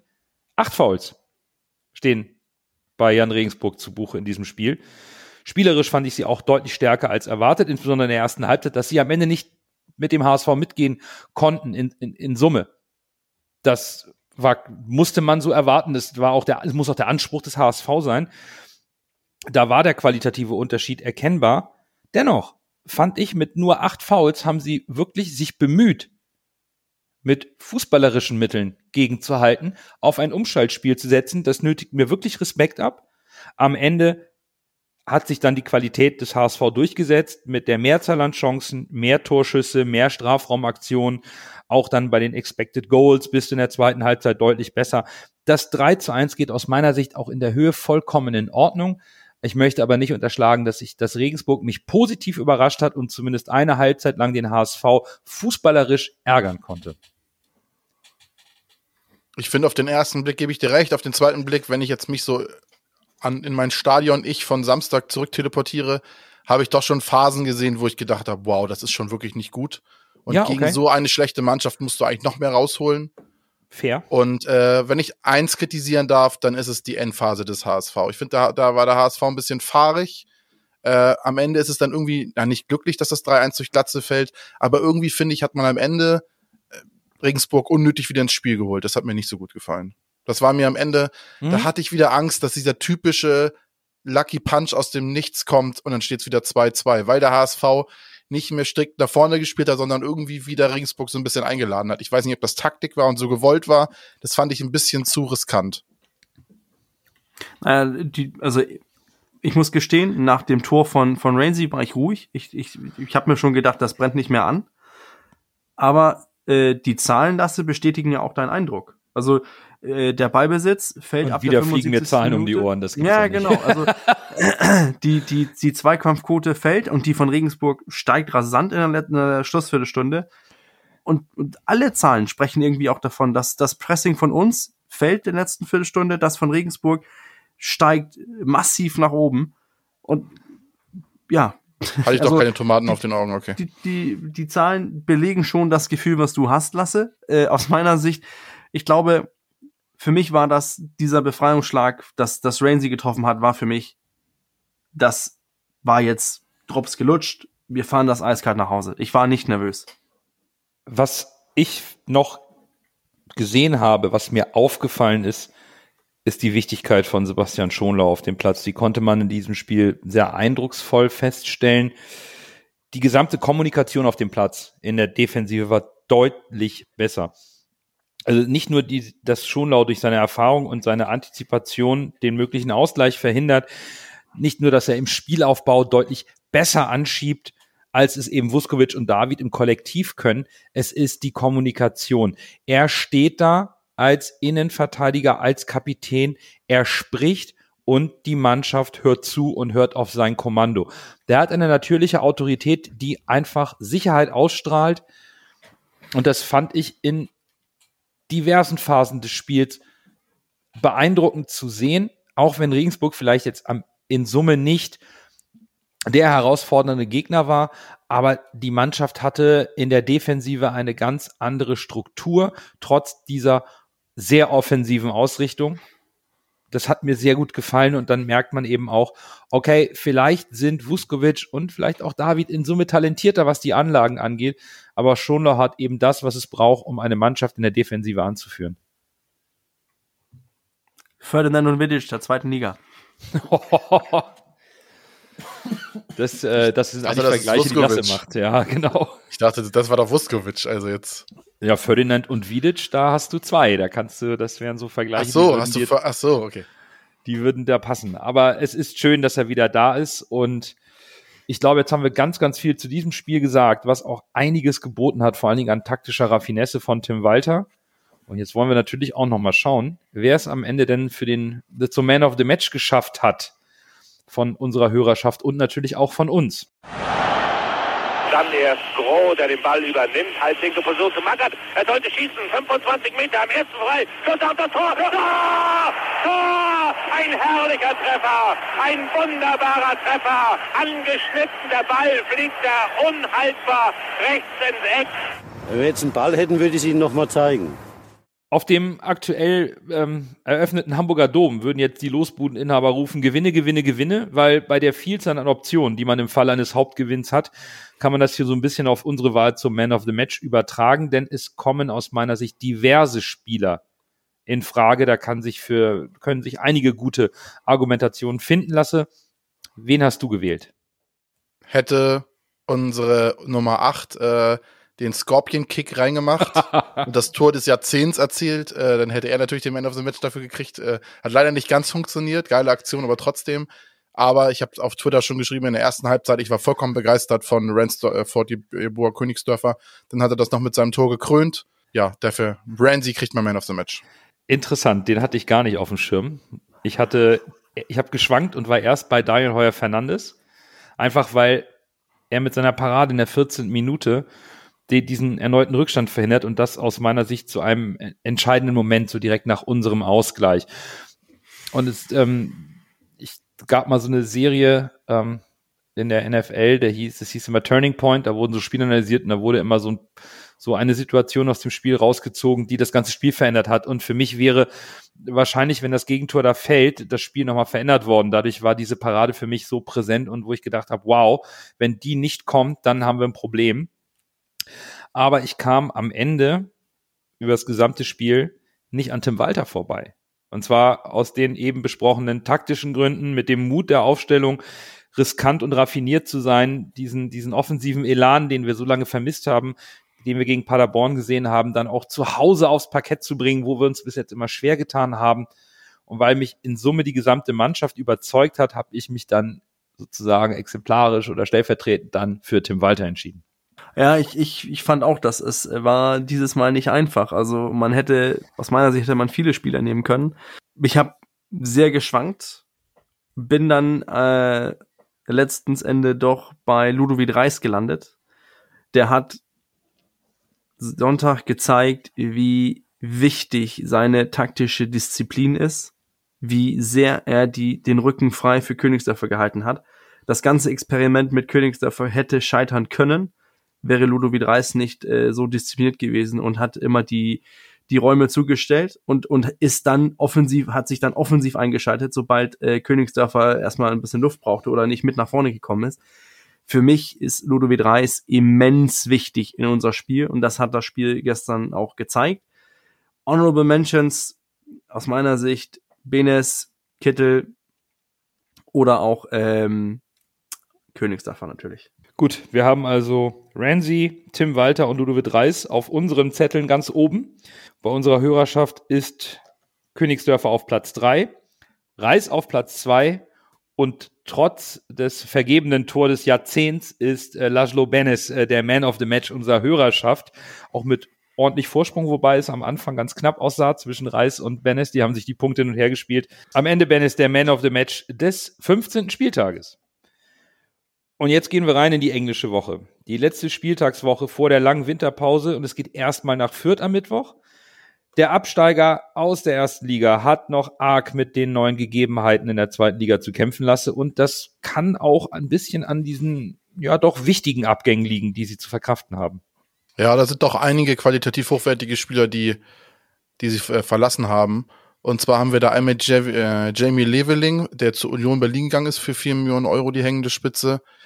Dann haben wir äh, Paul Seguin, der auch ebenfalls zur Union Berlin gegangen ist, ablösefrei. Maximilian Bauer ist zum ersten FC Augsburg, äh, ersten FC Augsburg, zum FC Augsburg gewechselt, Entschuldigung. Innenverteidiger. Harvard Nielsen, auch so ein Dauerbrenner, ist äh, zu Hannover 96 gewechselt, der Mittelstürmer aus Norwegen. Nick Viergiver ist äh, zum ersten äh, zu, zu FC Utrecht gewechselt, ablösefrei. Sascha Beuchert ist zu St. Pauli gewechselt, der Torwart. Marius Funk, ebenfalls Torwart, ist zu Ingolstadt gewechselt. Abdurrahmane Barry ist äh, nach Frankreich gegangen, in die Luc 2 zu Amiens. Der Innenverteidiger und Jethro Williams, auch Wahnsinn, was der für, für einen Karriereabschwung hat. Also der war mal als großes Riesentalent als, als Linksverteidiger gehandelt und auch eigentlich hoch gehandelt, wie gesagt. Der ist jetzt momentan vereinslos, hat keinen Verein. Und dann haben wir eine Besonderheit. Wir haben Jessica Gangkam, äh, der von Hertha gekommen war und ausgeliehen wurde, dann eigentlich verpflichtet wurde von Fürth. Aber äh, hat Hertha gesagt, nee, den wollen wir doch behalten und hat dann direkt wieder die Rückkaufoption gezogen. Also da wurden die Gelder dann äh, fleißig hin und her transferiert. Gab es ein bisschen Geldstrom. Auf jeden Fall äh, habe ich tatsächlich auch noch nicht so oft gesehen, dass das so vonstatten gegangen ist. Dass man sich da nicht irgendwie anders einigt, sondern dass erst der eine den, den Spieler kauft und der andere kauft ihn einfach zurück. Das war schon, schon spannend. Auf Zugangsseite haben wir äh, Damien oder Damien Michalski von Wisla Plock aus Polen, der Innenverteidiger. Dann haben wir Luca Itter, der ausgeliehen war und da wurde die Kaufoption gezogen. Auch ein ehemaliges großes Talent. Irgendwie kommt auch nicht so richtig in Fahrt in seiner Karriere. Sidney Rebiger ist von Leipzig gekommen im zentralen Mittelfeld. Äh, Armindo Sieb ist von Bayern 2 gekommen, die hängende Spitze, also der Stürmer. Äh, Qualit Mhamdi ist von Viktoria Köln aus der U19 gekommen. Lucien Litbarski ist aus der äh, U19 Wolfsburg gekommen. Marco Jean ist äh, von Hoffenheim gekommen per Laie. Ragnar Atsche, auch ein sehr interessanter Stürmer, wie ich finde, ist von Eintracht Frankfurt gekommen per Laie. Dann haben wir Usmana Habadi, der äh, vereinslos war und sich den Fürth dann angeschlossen hat und dann Oli Oliver Fobassam und Dave, äh, Darwin Angelberger oder Devin Angelberger sind aus der U19 und aus der zweiten hochgezogen worden. Und Nils Seufert ist von Sandhausen zurückgekommen, weil der dorthin ausgeliehen war. Wenn man jetzt den Kader sich nochmal anguckt, finde ich gerade in der Offensive sind Spieler, die ihr Potenzial nicht wirklich ausschöpfen. Äh, haben wir, gut, Branimir Hogota brauche ich nicht erwähnen, das ist auch so ein Top-Goalgetter der zweiten Liga, fast auf all times, kann man sagen, mittlerweile. Dann haben wir äh, Julian Green, auch bekannt in Hamburg, den eben genannten Ragnar Atsche, Am Am Amindo Sieb, der auch schon eine relativ gute Saison spielt für die Fürth-Verhältnisse und den, den Fehlstart in die Saison. Äh, Timothy Tillmann finde ich auch ganz spannend, der äh, von den Bayern 2 kam, auch ein talentierter Spieler. Äh, Max Christiansen mit 1,5 Millionen Marktwert, äh, der zentrale Mittelfeldspieler, auch ein guter Spieler. Und dann haben wir noch einen alten Bekannten, der leider jetzt relativ lange verletzt war und daher nicht so viel gespielt hat, jetzt aber immer mehr Einsatzzeiten bekommt. Das ist unser lieber Gideon Jung. Ja, ein paar Verletzte haben sie auch. Unter anderem ebenfalls einen alten Bekannten, Jerry Duziak. Aber du hast es eben schon vorgelesen. Es sind viele, vor allen Dingen junge Spieler, die Fürth sich geholt hat. Ja, es ist immer schwierig nach dem Abstieg Bürger. Und ähm, wenn ein Verein mit der Leistung der Mannschaft nicht zufrieden ist, was macht man dann? den Trainer wechseln. Das beliebte Allheilmittel. Marc Schneider, der hat im Sommer Stefan Leitl beerbt, musste nach nur 13 Pflichtspielen gehen, aber gut, bei nur einem Sieg fehlen ihm die Argumente. Dann gab es kurz ein Spiel mit dem Interimstrainer Rainer Wildmeier und dann wurde am 24.10. Alexander Zorniger verpflichtet. Der hat nun beide Kellerduelle mit 1-0 gewonnen. In Braunschweig gestern und zuvor zu Hause gegen Bielefeld. Zorniger ist auch in Dänemark ein Name, Bürger. Was erwarten wir denn jetzt so taktisch vom, vom Alex? Also, ich muss gestehen, ich bin ja eigentlich äh, großer äh, Zorninger Fan von seiner Fußballart und Weise, wie er spielt, dieses Überfallfußball, dieses äh, Trainieren, mehr oder weniger, wir, wir trainieren den Ballverlust, weil wir dann ins Pressing gehen können. Ich finde das, so, ich finde das so wahnsinnig. Ich, Also, das du ist so verlierst schön. freiwillig den Ball, Ja, um damit- ins Gegenpressing zu gehen. damit, Ich- genau, damit du ins Gegen, also das ist Ja, irgendwie die äh, Idee. Also äh, damals in, in Dänemark ist er mit dieser äh, diese extreme Pressing äh, gekommen und das war äh, hat auch die dänische Liga mehr oder weniger so ein bisschen revolutioniert. Auch dieses Training auf den Ballverlust, dass man dann darauf ähm, das so trainiert und dann ist natürlich so ein, hat er so ein paar gute Zitate gebracht auch äh, ich lasse mich gerne besseres belehren nur keiner hat mich jetzt von von besseren überzeugt und so weiter also er hat er ist schon ein, ein Charakter und äh, ist auch irgendwie so ein bisschen mm, charmant. Also ich glaube, Brøndby würden würden die ihn sehr gerne zurücknehmen, weil weil er bei denen auch halt die, das Ganze sich mit dem Verein identifiziert hat. Also ich bin gespannt, was für ein Ausdruck jetzt auf uns zukommt, denn äh, vor der vor dem Trainerwechsel hat äh, Kräuter Fürth immer mit einer mit einer Viererkette gespielt und jetzt kommt plötzlich äh, Zorninger und dann heißt das plötzlich 3 4 1 2. Und das hat er in Dänemark auch nicht gespielt. Deswegen bin ich ein bisschen gespannt drauf, was, was kommt. Ähm, man sieht, äh, man sieht schon durch den, durch die Statistiken von den letzten beiden Spielen, dass Sorninger versucht schon dieses hohes Pressing wieder raufzudrücken, versucht da schon äh, diese Aggressivität in die Spielweise reinzubringen. Ähm, ja, ich, ich bin gespannt, wie weit er schon in seinem Prozess ist. Ich fand seine Aussage nach dem Sieg gegen, ähm, gegen was Bielefeld, die sie, wo sie gewonnen haben? Ja, gegen Bielefeld, wo er gesagt hat, ich bin jetzt nur drei Tage da, das ist nicht mein Sieg, das ist der Sieg der Mannschaft. Ich finde, das hat, ich glaube, Mhm. der, das ist, das zeigt auch schon für mich so ein bisschen, dass es ein, ein Trainer ist, der, der diese, der diese Geschlossenheit der Mannschaft braucht. War auch so se- sein, den Eindruck, den man in Dänemark hat. Er hatte sein, sein Kern und äh, der Rest war ihm mehr oder weniger egal, weil sein, seine Mannschaft, den, der Kern hat funktioniert und hat ihn auch zur Leistung gebracht. Also ich erwarte schon, dass wir dieses hohe Pressing von Fürth sehen werden. Wie das jetzt mit einer Fünferkette aussehen wird äh, oder Dreierkette, äh, das wage ich noch ein bisschen zu bezweifeln. Sicher bin ich mir auf jeden Fall, ist, dass äh, Branimir Rogata, Rogota eine, eine Schlüsselrolle unter Zorninger kriegen wird. Und hoffentlich nicht Mittwoch, sondern äh, nach. Mittwoch darf er spielen, wie er möchte. Ja, wir waren vor der Saison bei Fürth schon nicht sonderlich optimistisch und haben, was auch eher ja, unüblich ist, einen Absteiger nicht zum Favoritenkreis für den Aufstieg in der Saison gezählt. Bürger, du hattest Fürth auf Platz sieben, ich auf acht, Lasse sogar auf zwölf. Und, und alle, wir alle drei hatten ihn somit klar schwächer als Bielefeld. So als Einstiegsfrage, lag es nur an der teilweise erschreckenden Performance in der ersten Liga oder ist Fürth einfach ein Verein, dem man nicht zu viel zutraut, bis auf eine Überraschung wie den Aufstieg in der Saison 2020-21? Ja, ich glaube, die Wahrheit liegt irgendwo dazwischen. Klar, die Leistungen in der ersten Liga waren halt wirklich, man kann das nur katastrophal teilweise nennen. Äh, und deshalb war, ich habe ich hab das ja so gemacht, dass ich mir die Mannschaften angeguckt habe und dachte, wer ist stark? Dann habe ich halt quasi nach Stärke gerankt. Und bei Fürth habe ich gedacht, ja, nee, ich glaube nicht, dass Fürth da oben mitspielt. Und äh, deshalb sind sie dann bei mir am Ende auf Platz 12 gelandet, weil ich auch gedacht habe, einer der Absteiger wird ein bisschen abkacken. Gut, das ist, äh, ja. Ja, Dass es jetzt äh, Bielefeld noch härter trifft, das hätte ich jetzt nicht gedacht. Aber äh, weiß ich nicht. Fürth war eigentlich meine Mannschaft, wo ich gesagt habe, die wird underperformen. Und ja.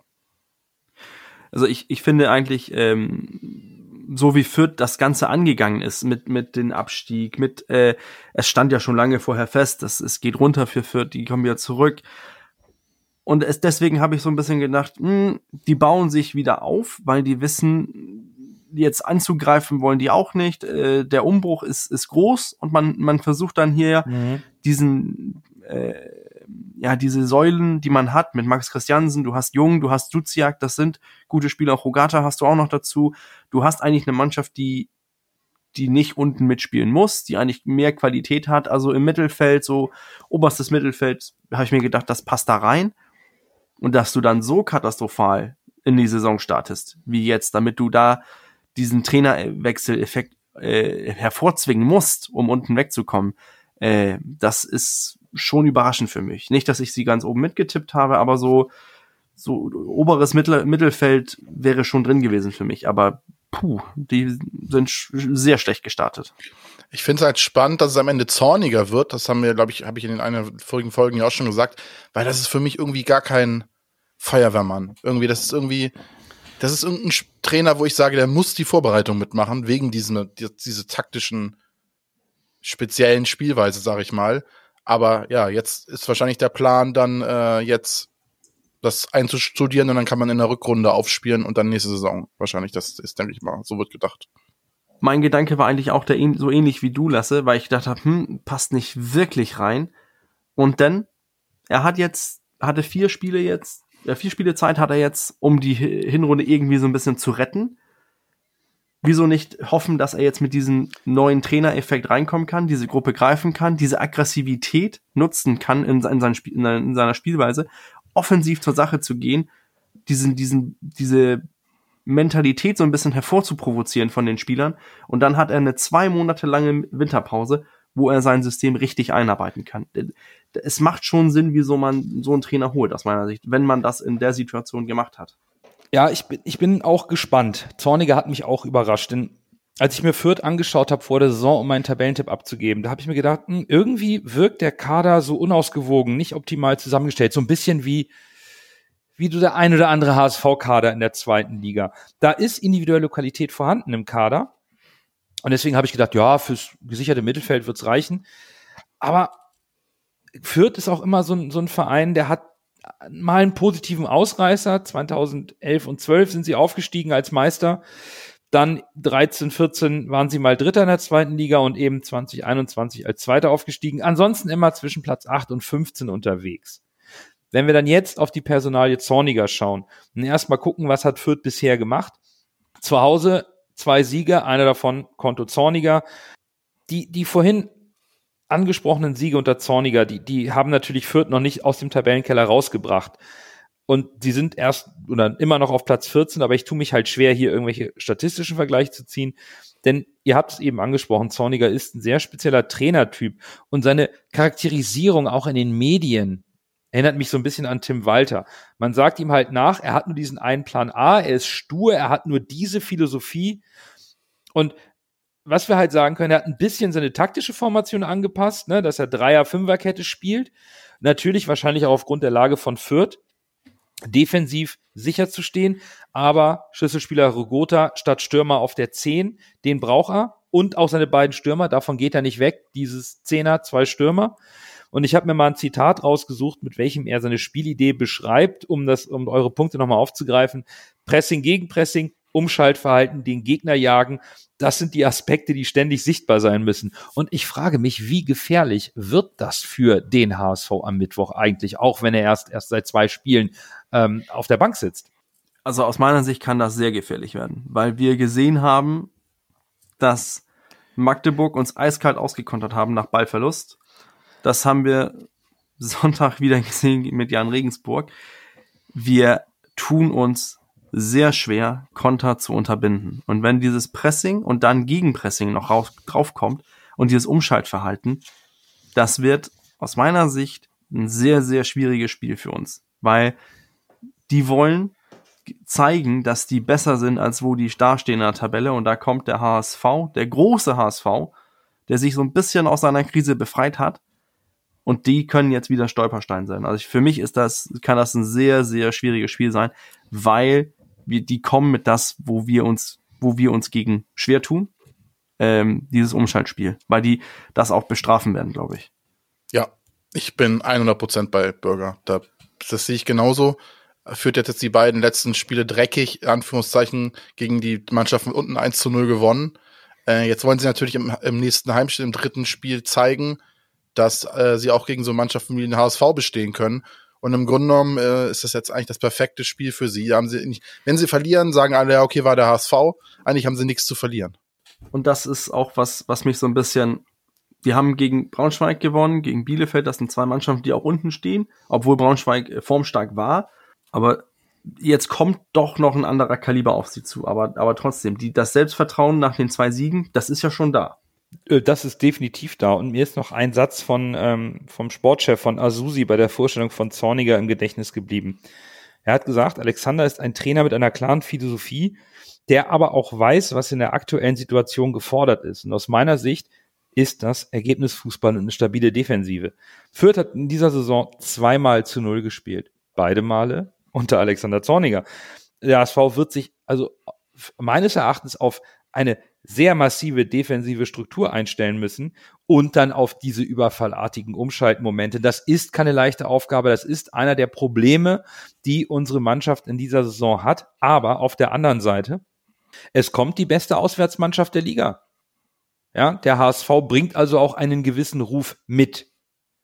Und auch für Zorniger kommt hier der erste richtige Brocken, auch qualitativ. Denn Bielefeld in der aktuellen Form ist nicht qualitativ nicht so stark wie der HSV und Braunschweig ist es auch nicht. Jetzt kommt richtig Qualität mit einem HSV, der auswärts super aussieht, nur eine Niederlage, ansonsten alles gewonnen. Auch da, das dürfte auch ein bisschen etwas sein, was der HSV in die Waagschale wirft. Deswegen glaube ich auch, das wird ein sehr interessantes Spiel.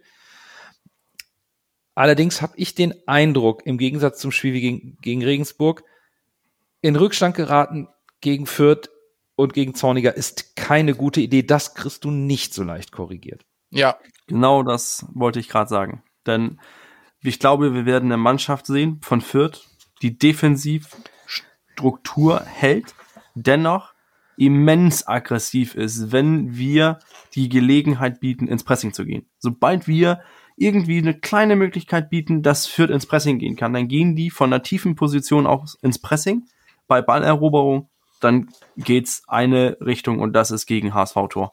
Also und, und sollten wir dann in Rückstand geraten, ich glaube, dann wird das noch schwieriger, weil die dann auch denken, ey, jetzt, jetzt lecken wir Blut, jetzt können wir auch den HSV schlagen. Und dann äh, haben die richtig das Selbstvertrauen. Ja, ich glaube, es wird auf der HSV so in dem Spiel richtig gallig sein. Und ich glaube, der HSV muss mal richtig zu lang. Ich glaube, das ist ein Mittel, was helfen könnte in dem Spiel. Zweikampfhärte, richtig hart drauf.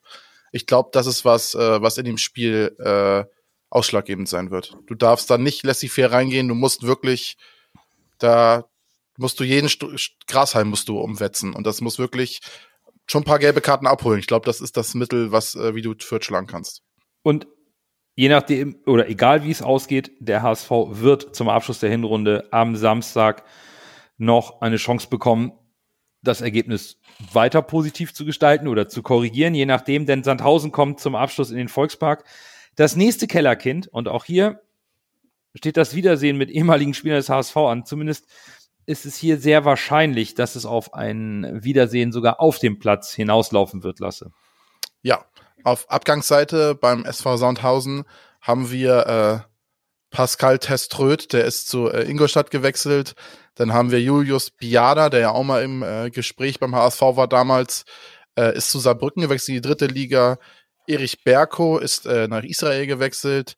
Gianluca Gaudino, äh, der zentrale Mittelfeldspieler, ist äh, in die Schweiz gewechselt, zu Lausanne. Dann haben wir Maurice Deville, der nach Luxemburg gewechselt ist, nach zu Hespering. Carlo äh, Sickinger ist zu Elversberg in die dritte Liga gewechselt. Felix Wiedwald und Rick Wulle, die beiden Torwerte, sind äh, mittlerweile vereinslos. Tim Kister hat seine Karriere beendet, der Innenverteidiger. Nils Solfert, äh, der eben genannte, ist äh, zu Fürth zurückgekehrt. Und Alu Kuol ist äh, ebenfalls zu Stuttgart 2 zurückgekehrt. Und äh, wenn wir dann auf die Zugangsseite gucken, haben wir David Kinzombie äh, vom, vom HSV. Mate Pulkrab ist von Sparta Prag gekommen. Der Mittelstürmer Philipp Ochs ist von Hannover 96 gekommen, der Linksaußen. Obo Bürkier Emil El Zein ist von der Dortmunder U19 gekommen.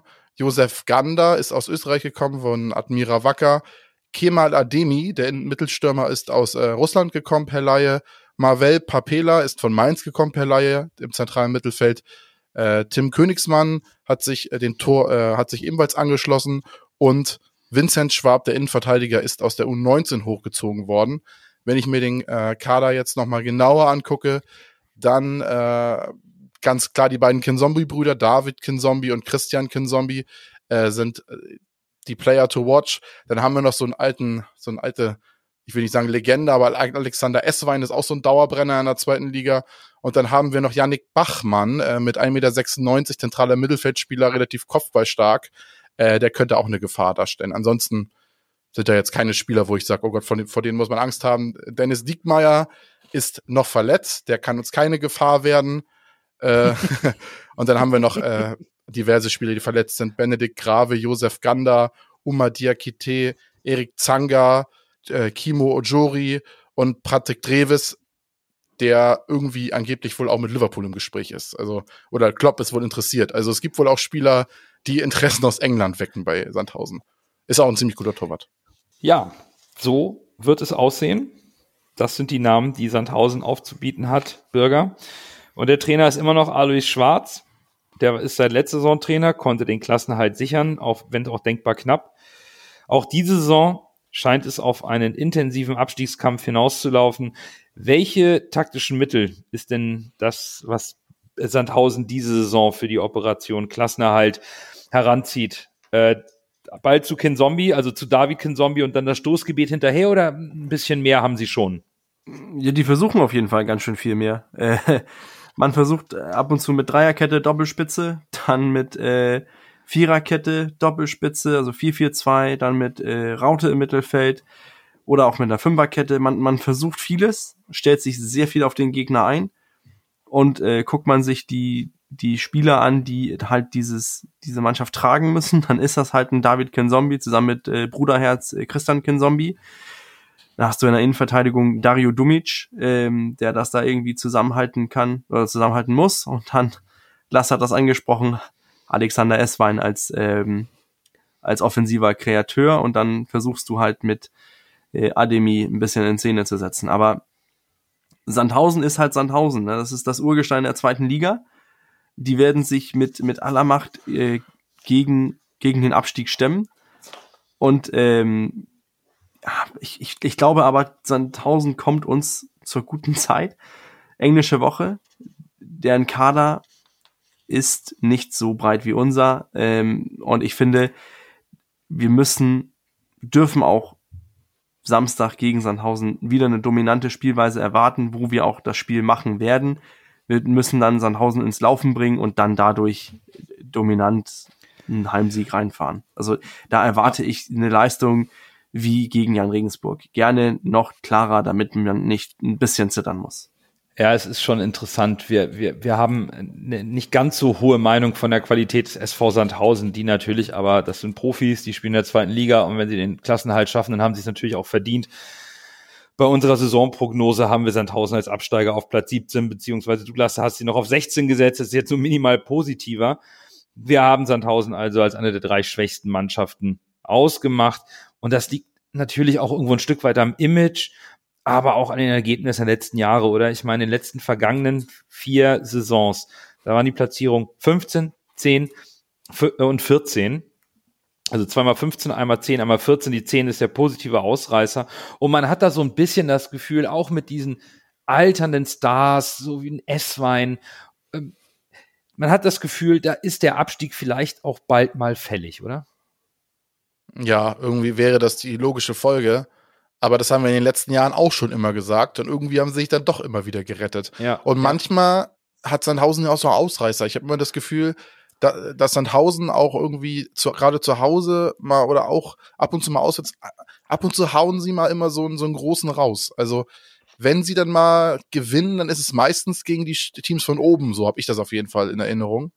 Und äh, ja, es ist ein unangenehmer Gegner, aber zu Hause sollten wir die auf jeden Fall schlagen. Wie gesagt, das wird ein Spielkaliber Regensburg und da darf es auch keine Ausra Ausreden geben, warum du das Spiel gerade als letztes Spiel der Saison vor der langen Winterpause wäre es wichtig, das zu gewinnen. Also ich finde, äh, wenn man wenn man sich den Kader von Sandhausen so ansieht, erinnert das so ein bisschen äh, an an Bolton Wanderers. Als die mal Premier League gespielt haben, mit den, den alten Stars, Salgado, Okacha und so weiter, was die da an alten Spielern geholt haben und Ja. äh, sich immer gerettet haben. So ein bisschen Sandhausen, so zweite Liga, Diekmeyer, Esswein, jetzt die Kinzombie-Brüder, Tom Triebel ist noch dabei. Tom Ja, Tribo, ja, also das ist auch so eine, du hast, ja. du hast, du hast die Namen, die, die versprechen dir solide Zweitligaspieler, Ja, aber ich, auch nicht mehr. Ich, ich finde, das ist ein guter Punkt. Ne? Es ist solider Zweitliga-Fußball, aber auch nicht mehr. Und es reicht eigentlich nicht für große Überraschungen. Aber es reicht eben dann doch für den Klassenerhalt.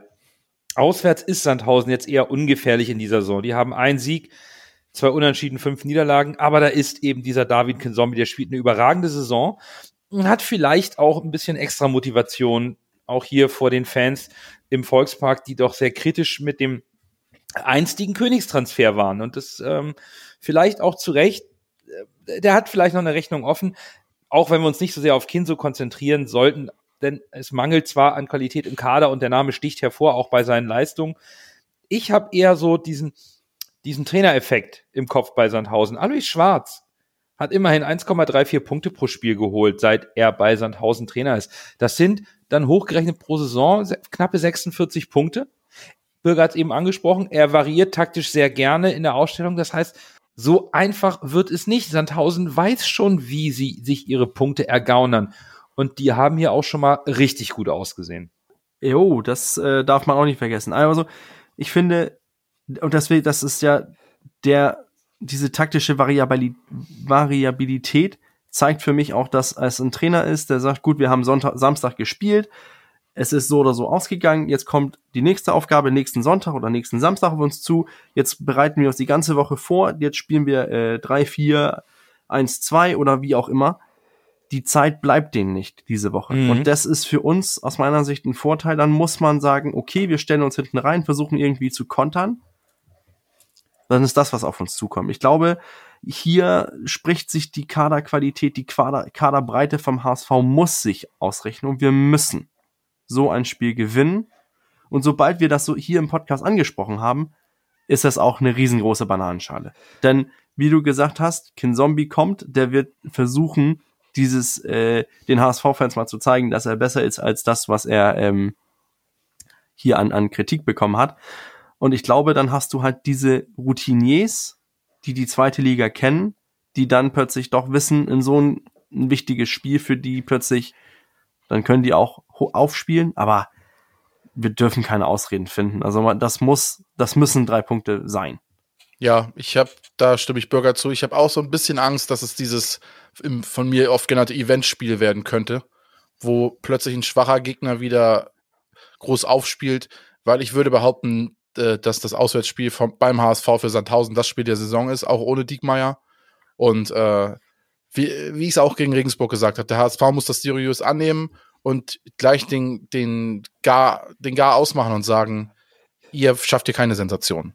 Ja, ich, ich finde den Punkt, den Bürger anspricht, mit dem Einstellen auf den Gegner, diese taktische Variabilität, das wird schon schwierig in der englischen Woche, weil sie eben zu Hause erstmal gegen Heidenheim spielen müssen.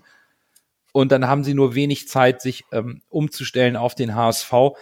Wobei man natürlich auch weiß, der HSV will offensiv spielen, will, will Tore machen. Und ich glaube, wir brauchen in Summe auch gar nicht so detailliert auf die Statistiken schauen und da Vergleiche ziehen, denn bei Sandhausen, man sieht da keinen wirklichen Beleg für offensive Spielkultur. 43 Prozent Ballbesitz, nur 16 geschossene Tore, Passgenauigkeit 76 Prozent. Aber wie bei so vielen Mannschaften aus diesen unteren Tabellenregionen finden wir natürlich die Top-Werte im Rahmen der Zweikampfführung und der dafür eingesetzten Mittel. Sandhausen spielt neben Regensburg, gut, die haben uns eines Besseren belehrt, am zweithäufigsten Foul, ist Kopfballstark und hat auch die meisten gelben Karten als Mannschaft gesammelt.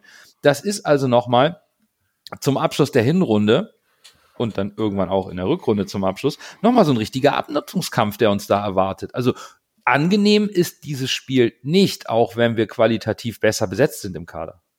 Ja, das ist nochmal so ein richtiger, wie Bürger immer sagt, so ein richtiges Bananenschalenspiel vorm Ende der Saison und kann den HSV-Ambitionen vor der langen WM-Pause nochmal so einen richtigen Dämpfer geben. Das ist die Gefahr, ja. Und äh, der HSV muss das, wie gesagt, seriös annehmen und ja, ich will nicht sagen, seinen Stiefel runterspielen, weil das wäre, glaube ich, die falsche Variante. Man muss da wirklich mit hochkonzentriert reingehen und äh, darf Sandhausen nicht überschätzen, gerade Kinsomin nicht. Aber wir dürfen uns auch nichts vormachen. Ne? Also wir, wir sprechen immer über äh, Bananenschein, wir sprechen immer über Abnutz Abnutzungsspiele. Das hätten wir jetzt auch gesagt, wäre das äh, Braunschweig gewesen, Jan Regensburg, Rostock und so weiter und Ja, so weiter richtig, und so weiter. Ja, aber ich Da sind so viele von den Spielen, die, die müssen wir, wenn wir mit den Ambitionen haben, aufzusteigen, wir müssen zu Hause gegen Sandhausen müssen wir gewinnen. Ja, ich gebe dir äh, gewissermaßen recht, aber ich finde, der HSV und Sandhausen ist auch ein irgendwie besonderes Spiel. Das ist ein Spiel, das hat eine Historie. Erinnern wir uns an das Desaster damals, was ich eigentlich aus meinem Gedächtnis streichen wollte. Das Spiel ist, ist, ist in meinen Augen ist HSV gegen Sandhausen nicht ein Spiel wie jedes andere. Also es ist irgendwie doch noch mal, finde ich, was anderes als gegen Braunschweig und so weiter. Vielleicht wegen Diekmeyer, wegen Kinzombie, wegen den damaligen Ergebnissen, weil sie uns schon öfter mal in die Suppe gespuckt haben. Äh, irgendwie ist das doch, und das ist die Gefahr, die ich sehe, dass das zu diesem, wie ich es eben schon gesagt, zu diesem Eventspiel wird, wo, wo, Regen, wo Regensburg, jetzt sage ich schon Regensburg, wo Sandhausen plötzlich über sich hinaus wächst. Wie gesagt, deshalb finde ich, der HSV muss das wirklich äh, seriös angehen und darf denen gar keine Luft zum Atmen geben, weil sonst nimmt das wieder eine Richtung, die mir nicht gefällt. Ja, das ist immer die Gefahr bei, bei solchen Spielen. Wir sind, wir sind unglaublich gespannt. Es geht morgen am Dienstag in der Liga schon weiter und damit auch bei unserem Kicktipp-Spiel. Wir werden morgen bei Kicktipp mal den angedachten Termin für die Hinrundenanalyse posten und dann auch das weitere Vorgehen für die Teilnahme ansprechen hier bei uns in der, Hin in der Hinrundenbesprechungsfolge.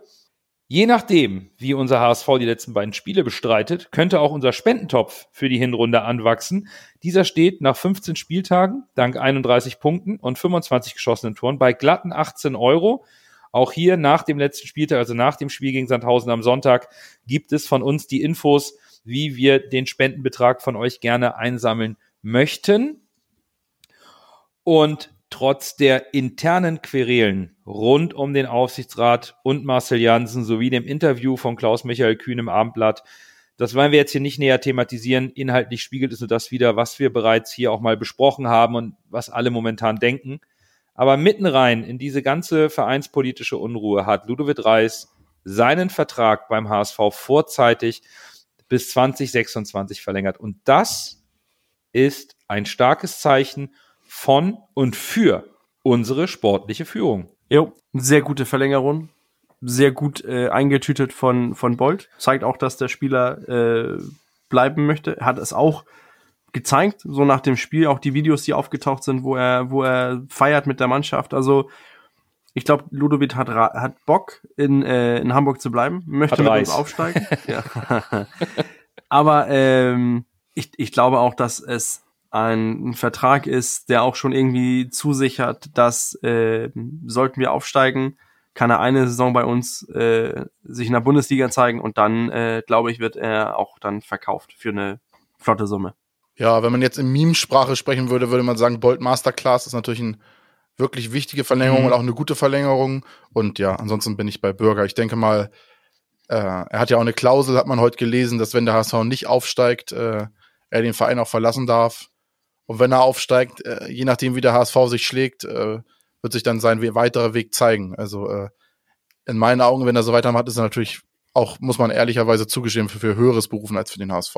Er ist zumindest für die erste Liga berufen. Ja, Und wenn man für die erste Liga berufen ist und als junger Spieler beim HSV solche Entwicklungsschritte macht und dann dennoch verlängert, ist es für mich einfach ein Zeichen für die Art und Weise, wie auf sportlicher Ebene gearbeitet wird und zwar miteinander, wie kommuniziert wird. Und dass es sehr wohl hier beim HSV aktuell ein sehr guter Ort ist, um guten Fußball zu spielen und sich weiterzuentwickeln, um dann eben auch seinen Marktwert zu steigern für eben bessere Vereine als den HSV, die es nun mal gibt. Und zwar, da fangen wir mit den ersten 18 Mannschaften in der ersten Liga einfach an, weil da sind wir aktuell noch nicht.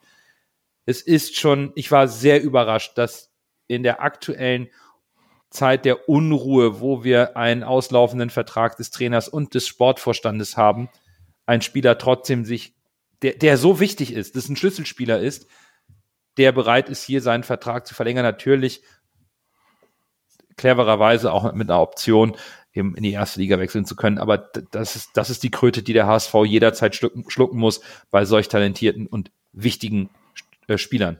Ich glaube, und die Vertragsverlängerung zeigt auch, dass äh, das alles keine Luftschlösser sind, die äh, Walter da erzählt mit der eingeschworene Truppe und die Ja. Mannschaft versteht sich gut. Also er fühlt sich, glaube ich, durchaus wohl beim HSV. Ansonsten hätte er diesen Vertrag nicht verlängert.